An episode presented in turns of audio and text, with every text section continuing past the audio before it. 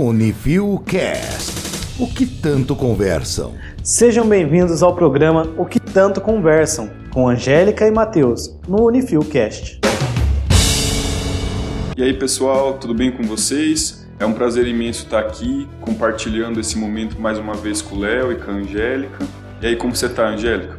Olá, Matheus, tudo ótimo, tirando o ruim, tá tudo beleza. Léo, querido, queridos e queridas, estamos aqui então para mais um assunto que a gente tanto conversa, né, Matheus? Então, pessoal, é, o tema de hoje que a gente tanto vai conversar vai ser sobre liberdade religiosa e fundamentalismo religioso. A escolha desse tema foi em decorrência de eventos que insuflaram a opinião de todos, principalmente nas redes sociais acerca de dois assuntos muito importantes, né? Dois eventos muito importantes. O primeiro deles, que eu vou relatar para vocês, é o caso daquela garota de 10 anos que sofreu estupro do seu tio por 4 anos, ou seja, desde os 6 anos ela era estuprada recorrentemente. Em razão desse estupro, ela adquiriu diabetes gestacional e com a idade que ela tinha, né, apenas 10 anos, isso seria uma hipótese de grande possibilidade de morte dela durante o trabalho de parto. E o que a gente verifica aqui nesse caso, então, a possibilidade de a ocorrência do aborto nessa situação, porque o ordenamento jurídico brasileiro, né, o Código Penal, ele autoriza é, a realização do aborto em caso de violência sexual, ou seja, aqui o estupro, ou quando trouxer risco à vida da mãe. E como ela adquiriu diabetes somada à idade dela, isso os médicos atestaram que seria um fator de risco e ela poderia sim chegar a óbito. Então, para salvar a vida dessa garota, também era recomendada a prática da interrupção da gravidez. O que aconteceu então em seguida? Pelo estado avançado de gravidez que ela já se encontrava, porque ela já estava com 22 semanas de gestação, o Hospital do Espírito Santo se recusou a fazer o aborto e ela foi enviada para Pernambuco. Em razão de uma postagem da ministra Damares e da deputada Sara Giromini, houve uma inflamação aqui dos movimentos religiosos pró-vida para tentar dissuadir a menina de realizar a interrupção da gravidez. Inclusive, foi divulgado o hospital onde a menina realizaria a interrupção e eles se dirigiram para lá, onde ficaram realizando orações e chamando a menina, inclusive, de assassina. Essa opinião, ela foi tão, é, essa situação foi tão conturbada que naquele momento é, a menina teve que, para entrar no hospital para realizar o procedimento, ela passou dentro de um porta-malas de um carro para conseguir escapar desse cerco que foi feito ali na frente do estabelecimento. E aí agora a gente também teve um outro caso muito relevante que a Angélica vai narrar para vocês. Pois é. Outro caso também que demonstra intolerância religiosa, haja vista que uma avó, a avó materna de uma criança, entrou com um pedido de guarda e teve a guarda provisória da neta é, deferida pela justiça e a causa da retirada da guarda da mãe para a avó materna foi o fato dessa criança, essa menina, estar passando por um ritual é, de iniciação em um terreiro de candomblé. Então, com base em uma denúncia anônima, houve uma intervenção do conselho tutelar comunicando a avó materna e isso gerou então uma retirada da filha, tanto lá do ritual de iniciação religiosa, quanto da própria mãe. Essa menina chegou a ficar, inclusive, algumas semanas afastada da mãe, em decorrência da incompreensão, por exemplo, que aquele ritual não havia nenhuma posição de maus tratos, que era essa a denúncia inicial. É, foi constatado posteriormente que não houve maus tratos e que um dos rituais ali da iniciação seria a raspagem do cabelo. E isso considerado numa primeira ótica da justiça como fator relevante, depois foi considerado também que os familiares da menina, o pai, a mãe e a família paterna, que é, é tem a origem religiosa no candomblé, estavam de acordo com isso, a própria é, menina também. Então, é, ninguém que participou nem da retirada da criança, nem ali de quem operou essa questão no judiciário é praticante do candomblé. Não conhece, então, qual é o, a postura religiosa desse grupo e, assim, o que nos leva a crer que houve aí uma visão é, de uma posição única né, religiosa, que é a mais difundida no Brasil. Então, quando a gente vai olhar para a religião do outro, a gente tem que se apartar de quais são os nossos próprios critérios religiosos. É interessante justamente esse caso que você trouxe, Angélica, porque quando a gente para para pensar, eu não sei você, mas eu fui educado dentro de uma educação católica. Eu tive uma formação católica na minha infância e eu comecei a fazer catequese, ou seja, fui iniciado dentro do catolicismo aos oito anos. Aos oito anos eu tinha que comparecer à igreja para ouvir eles explicando com uma linguagem infantil toda a complexidade de uma religião. Mesma coisa comigo. Eu também fui levada à Igreja Católica e, e, pelos meus pais, que foram levados pelos avós, o que me leva a crer que se na esquete do Porta dos Fundos houver alguma verdade e Deus for da Polinésia, a gente está fora do céu, Mateus. Com certeza. Não, isso é bem interessante também, porque a gente pode analisar que a questão da religião, ela não é algo como certo ou errado, porque a nossa religião é muito mais determinada pela geografia do que por uma ideia de verdade ou moral. Nós somos aqui cristãos porque a maioria da população brasileira é cristã. Mas se a gente tivesse nascido lá no Oriente Médio, muito provavelmente a gente não seria cristão. Então a geografia é um fator muito mais relevante na determinação da nossa religião do que nossos valores morais ou a nossa noção de justiça, do que é certo e do que é errado. E aí agora então para começar a analisar esse fenômeno, eu queria até lembrar de uma passagem de Nietzsche, né, que parafraseando ele, ele diz mais ou menos assim, que quando a gente olha demais para o abismo, o abismo ele também olha para dentro da gente. Então, quando a gente olha para situações como essa, né, que causam perplexidade, como assim, então, contra o, a realização da interrupção da gravidez de uma menina de 10 anos que foi estuprada desde os 6 e que podia morrer em razão dessa gestação. Ou então, como assim, né? Uma mãe quase perdeu a guarda de uma filha por causa da religião que eles têm.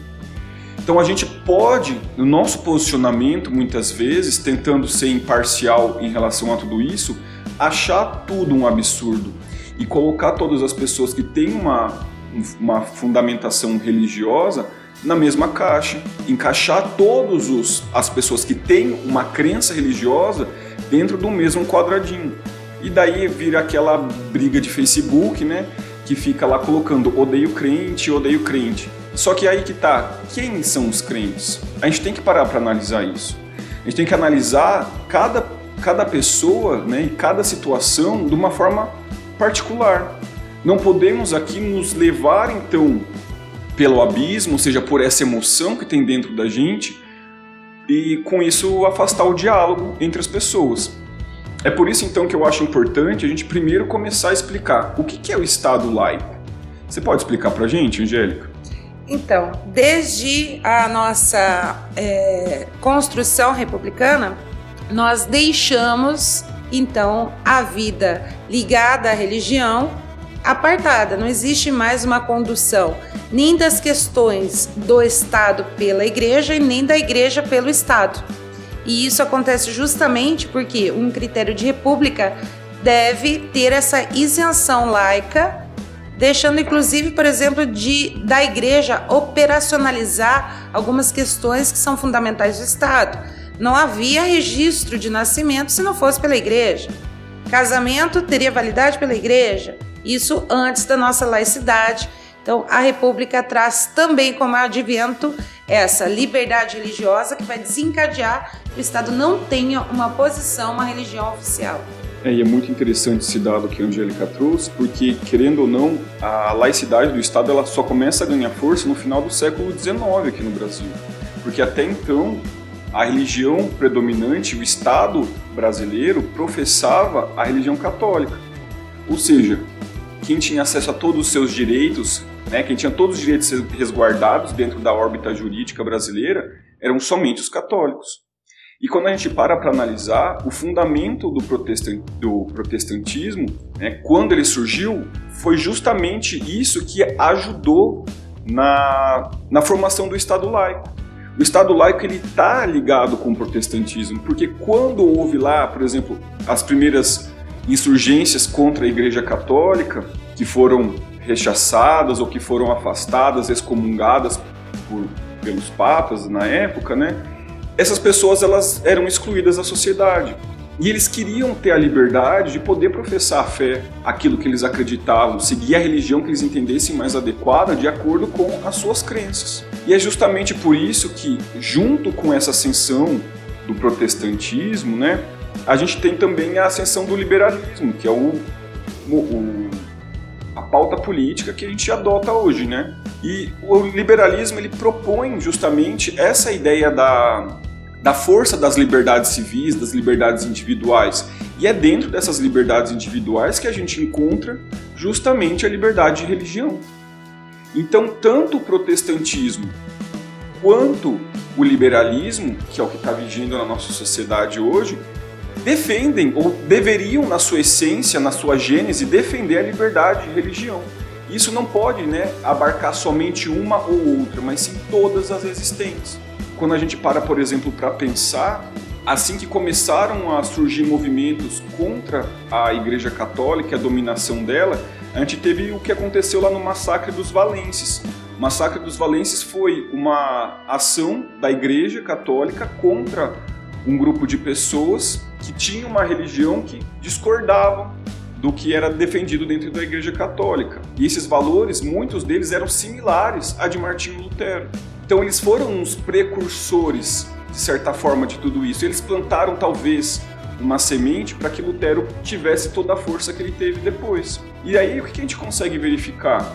Que da mesma forma que esses valenses foram massacrados, isso pode ser reproduzido agora, isso pode ser verificado agora. Porque o que a gente verifica? De acordo com os dados do Ministério da Mulher, Família e Direitos Humanos, das pessoas que sofreram qualquer tipo de intolerância religiosa, 50% delas, das que informaram qual era a sua religião, 50% das que informaram eram de religião de matriz africana, então candomblé ou umbanda, por exemplo. Enquanto apenas uma pessoa se identificou como protestante. E quando a gente para para perceber isso, é um dado muito assustador, porque da religião das religiões brasileiras, né, a Umbanda e Candomblé juntas correspondem a 2% da população, enquanto os cristãos católicos e protestantes, ou católicos e evangélicos, como preferir, englobam 81% das pessoas no Brasil. Então nós temos de um lado uma minoria de 2% do total da nossa população, que é alvo de mais de 50% da violência da intolerância religiosa. E a gente pode inclusive analisar que de 2019, em 2019 houve um aumento de 56% da violência de intolerância religiosa comparado a 2018. E é interessante porque a gente tenta pensar por que, que aumentou. E, é, e é, fazendo uma análise dos dados que foram divulgados, né, eu pude verificar que houve esse aumento em 2019 e o outro grande aumento que a gente teve também, né, o outro pico que chegou no nível desse ou próximo a ele, foi em 2016. 2016 a gente também estava num cenário muito conturbado, muito dividido, que foi quando aconteceu o impeachment da Dilma Rousseff. Foi um cenário em que havia uma dicotomia muito grande, né, contra e a favor do impeachment. E agora, de novo, a gente está vivendo todo. A gente viveu, né, com a eleição do Bolsonaro, mais uma vez, essa, essa divisão dentro da, da política. E isso acaba gerando reflexos justamente sobre os grupos minoritários. E a gente consegue verificar isso através aqui da violência que eles acabaram sofrendo nesse aumento de dados de intolerância religiosa em 2018. Tá bem? É, e que eu quero falar com isso? Acontece a intolerância religiosa? Acontece. Ela acontece sim. Há pessoas que de fato são intolerantes com o diferente? Existem. Existem pessoas que são intolerantes. Entretanto, não são todos. É, a gente tem que parar para analisar quem são esses católicos, quem são esses protestantes, quem são esses cristãos que estão do outro lado, né, que estão encampando esse, por exemplo, projeto Pro-Vida, né, que coloquemos muitas aspas aqui, ou então quem tá, né, quem a gente tá taxando aí por fundamentalista ou por odeio crente no sentido amplo. vamos olhar para quem é essa população antes de sair fazendo discursos generalistas. E quando a gente para para analisar a importância disso, a gente pode verificar pelo eleitorado atual do Jair Bolsonaro, sem entrar em questões de preferências ideológicas ou partidárias, mas a gente pode ver que o Bolsonaro ele foi eleito por uma parcela da população, por um eleitorado que nas duas eleições anteriores a ele votaram em Marina Silva. Marina Silva tem uma pauta política muito diversa do Bolsonaro. Então, o que une essas pessoas que votaram antes em Marina e agora em Bolsonaro para terem mudado essa perspectiva? O que une elas num sentido amplo? Se não é a pauta política, a única ideia que a gente consegue analisar de convergência seria essa defesa de uma pauta religiosa. Então a gente não pode afastar a religião do debate político. Apesar de não podermos levar isso para decisões políticas importantes, a, a religião não poder ser algo a ser considerado para a realização das políticas públicas, por exemplo, a gente tem que considerar que as pessoas são cristãs, na maioria do Brasil, 81%. E isso está enraizado dentro delas. E de uma forma ou de outra, ainda que inconsciente, isso vai ser valorado nos debates políticos. Isso vai ser considerado.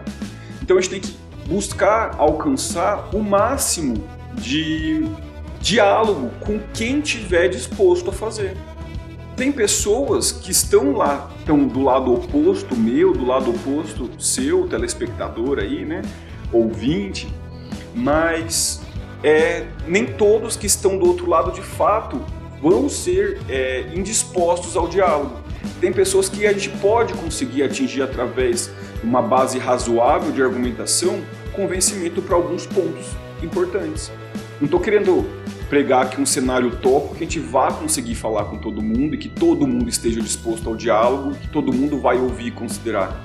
Tem pontos que a gente não vai conseguir chegar no consenso. Se a gente fala, por exemplo, da pauta legalização do aborto, vai ter uma dificuldade muito grande de ser enfrentada, principalmente pela, pelos religiosos, né? Mas se a gente tenta explicar para eles o que é educação sexual e a importância disso para evitar que situações como essa aconteçam, de estupro de uma menina de 6 anos, se eles entendessem o que é educação sexual e como isso previne estupro infantil dentro das suas casas, talvez a gente conseguisse aqui instalar uma base mínima de diálogo para conseguir caminhar é, nas nossas pautas, nos, na, na defesa dos nossos direitos e proteções das populações. É, porque quando a gente para para pensar, em torno de 80% dos estupros eles acontecem por pessoas conhecidas da vítima. Não são por pessoas que te abordam na rua escura. É dentro da sua casa, é dentro da sua família, é dentro do seu hall de amigos. Então essas crianças, elas não vão ser violentadas por alguém que elas não conhecem na maioria das vezes. A chance é muito maior dentro de casa, por pessoas que ela confia, por pessoas que os pais confiam. E se ela não tiver uma educação sexual forte, dentro da escola, como que ela vai conseguir denunciar? Porque a gente verifica que essa criança aqui ela não teve uma educação sexual em casa para conseguir evitar que isso acontecesse. Então a gente precisa levar isso para a escola, para tentar aqui ter uma base mínima de diálogo. Só que é o seguinte, a gente consegue falar com todo mundo? Angélica, você acha que é possível dialogar com todo mundo e todas as opiniões devem ser necessariamente respeitadas? Bom, é a grande dificuldade que a sociedade tem. E aqui vale a consideração, por exemplo, a respeito do Karl Popper na é, questão da intolerância, que ele traz inclusive um paradoxo, o paradoxo da intolerância, né? Nós devemos ser tolerantes. Nós estamos inclusive dentro do espaço democrático que nós precisamos da construção via diálogo. Mas é, na teoria do Karl Popper, nós devemos ser intolerantes contra os intolerantes.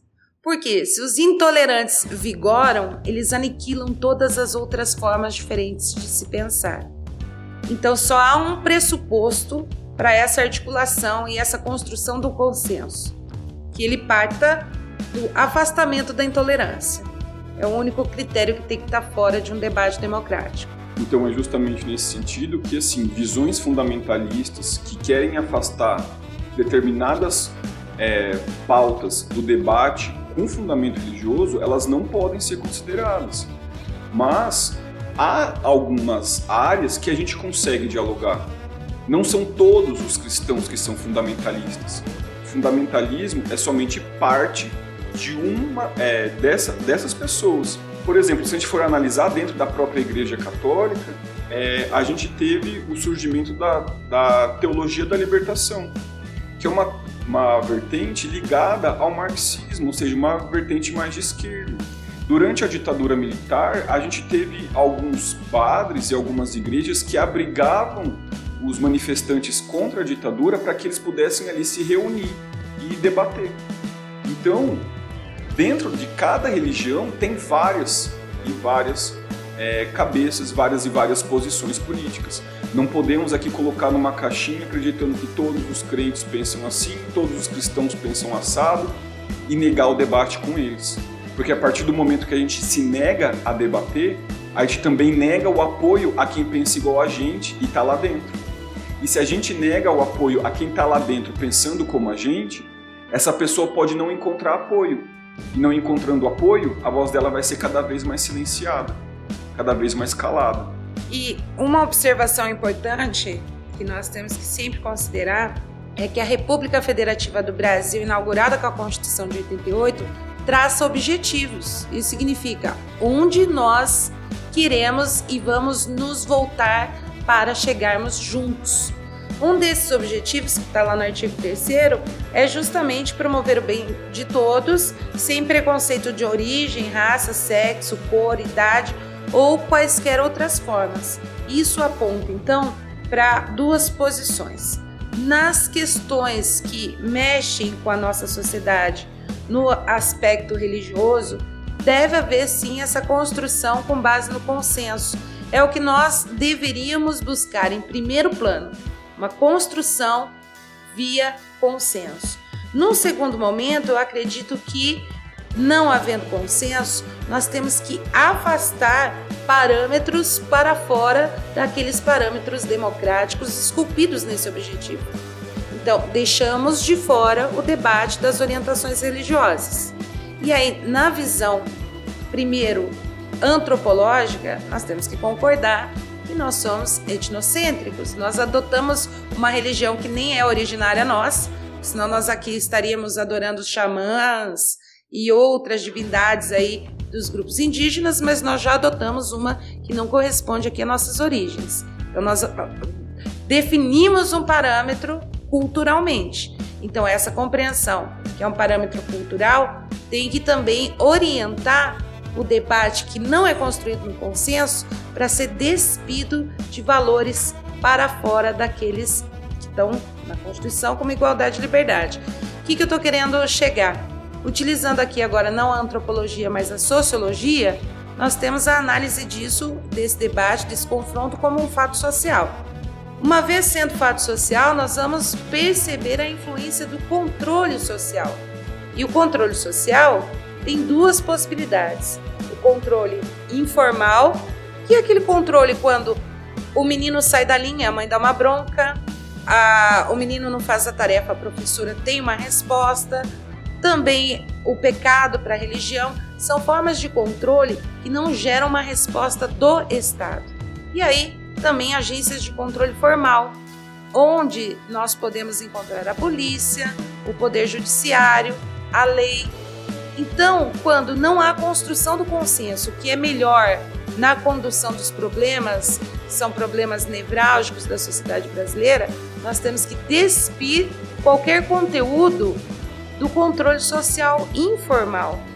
Se você, então, tem um limite para que o outro pratique e professe uma religião, você, seus filhos não a professarão.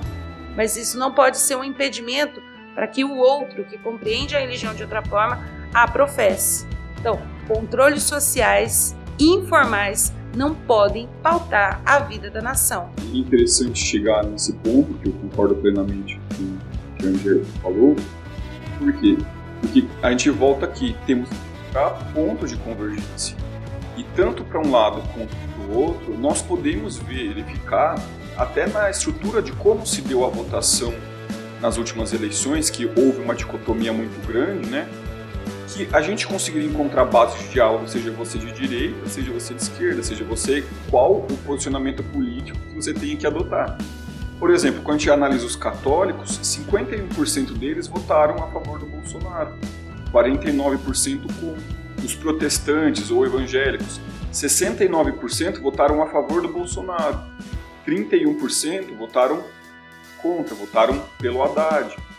E as regiões de matriz afro-brasileiras, 30% votaram pelo Bolsonaro e 70% votaram pelo Haddad. Então, nesses cenários que a gente verifica uma dicotomia muito grande, tem sempre alguém que vai pensar como a gente do outro lado. Tem sempre alguém que vai concordar com a gente. Né? Também aqui dentro dos ateus, se eu não me engano, ficou 45 para o Bolsonaro e 55 para o Haddad. Então, não importa qual é a pauta que você vai encampar aqui na política, sempre vai ter alguém em algum desse setor que vai estar do seu lado. E você tem que saber estabelecer bases de diálogo com ele para que as suas pautas, as suas convicções políticas possam caminhar. Porque se a gente ficar aqui parado, debatendo básico, sem querer estabelecer diálogo com essas pessoas, a gente não caminha. Então é necessário saber realizar diálogo, dar força para essas pessoas que compartilham dos mesmos é, fundamentos que o nosso, né, que querem principalmente aqui uma defesa de uma ordem social, de um Estado democrático de direito, das liberdades civis, das liberdades políticas. Né? Exato. E ainda assim, no limite da intolerância, nós temos que pontuar que é, visão preconceituosa ou discriminatória em decorrência de religião é crime. E, inclusive, lá é, na lei de tortura, nós temos uma tortura que merece uma pena maior quando ela for nutrida por sentimento de aversão religiosa para com o outro. Então, não é uma simples opinião. Essas minorias também são protegidas do ponto de vista legal. Então, pessoal, com isso a gente consegue traçar um paralelo muito importante e verificar que justamente né, essas religiões é, protestantes que no primeiro momento defendiam um Estado laico, uma dissociação de Estado e Igreja, são justamente a parcela da população que agora, com o fundamentalismo religioso, tenta a realizar a aproximação, tendo em vista que conseguiram força e, e apoio político para isso. E a gente tem que tomar cuidado, porque o fundamentalismo religioso não pode encampar as pautas políticas. Temos que sim buscar diálogo com pessoas que têm uma fé, que têm uma religião, com certeza. Vamos buscar pautas de convergência para que nós possamos evoluir para que possamos ampliar os espaços de diálogo. Mas nem, com nem todos a gente vai conseguir. Então a nossa questão é: vamos parar com essa visão simplista, com essa visão generalista de que se acredita em Deus, né, se tem uma fé, se professa uma fé cristã, eu já não gosto, né? Como diz a como disse lá a Fernanda Torres, ah, perguntaram para ela se tem algum preconceito. Ela falou assim, ó, tem preconceito contra crente. Tudo bem que para algumas pessoas soa como uma piada e tudo mais, só que a gente tem que parar para pensar. Quem são esses crentes que você está tendo preconceito? Até que ponto eles são muito divergentes de você? Até que ponto eles pensam de fato diferente de você e você não vai conseguir estabelecer um diálogo? Às vezes, você não estabelecendo diálogo, como eu já disse, faz com que a sua voz perca força. Porque onde alguém poderia entrar para conseguir disseminar a mesma posição, os mesmos pensamentos que você, essa pessoa ela pode ser sufocada por uma maioria que é, vai contra ela ou vai contra aquilo que ela está falando. E daí você perde espaço também. E tem também o detalhe, né, Matheus? Assim como qualquer outra composição social, há pessoas e pessoas, bem e mal intencionadas. Quem disse que esses que batem no peito e falam em nome de religião tem de fato legitimidade para falar por tantas e tantas pessoas que têm uma crença voltada para o bem, pautada aí nos critérios do cristianismo, entre outras questões. E esse foi o Que Tanto Conversam de hoje. Muito obrigado, Angélica, muito obrigado, Matheus. Nos vemos no próximo episódio. Eu que agradeço pela participação e, de certa forma, por tentar contribuir né, para a disseminação do conhecimento aqui no ambiente acadêmico e fora dele. É sempre um prazer estar aqui compartilhando esse espaço com a Angélica e com o Léo, que são duas pessoas que eu admiro e que eu gosto tanto. E é isso, pessoal. Até o próximo episódio. Para mim, uma alegria aqui ao lado de Matheus e Léo. E uma alegria aí para você que ouviu. Até a próxima. Um beijo, queridagem. Review Cast.